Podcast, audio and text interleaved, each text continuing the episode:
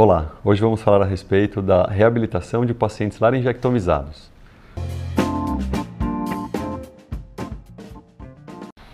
Meu nome é Arthur Vicentino, sou cirurgião de cabeça e pescoço. Quando falamos de pacientes laringectomizados, estamos falando basicamente de pacientes que removeram a caixa da voz, fizeram a ressecção da, da, da laringe.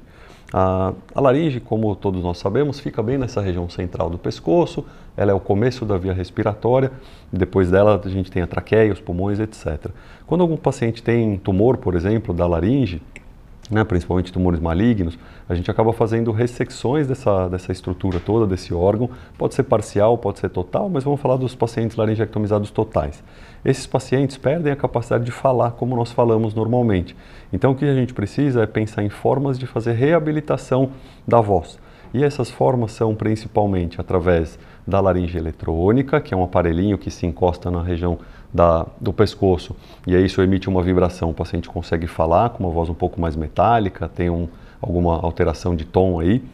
É, outra opção é o paciente aprender a deglutir ar e falar como se fosse arrotando, né? Então ele faz o que a gente chama de voz esofágica, não é exatamente do mesmo jeito que eu, que eu acabei de citar, mas é parecido. Então o paciente engole o ar e consegue soltar esse ar e vocalizar, né? E verbalizar. E a outra opção é quando a gente faz a reabilitação através da prótese fonatória. A prótese fonatória é uma válvula unidirecional que conecta a, a, faringe com a traqueia, né, que já foi desconectado por conta da ressecção da laringe, e através da passagem do ar, o paciente consegue fazer o ar chegar dos pulmões de novo na boca e consegue vocalizar, e consegue verbalizar.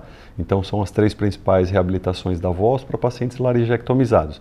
Se você conhece alguém que tem traqueostomia, que fez uma laringectomia por conta de um tumor ou que vai passar por um procedimento desse, que está fazendo reabilitação, compartilhem esse conteúdo com as pessoas, eh, se inscrevam aqui no nosso canal para que a gente possa aprender mais sobre o mundo da cabeça e pescoço.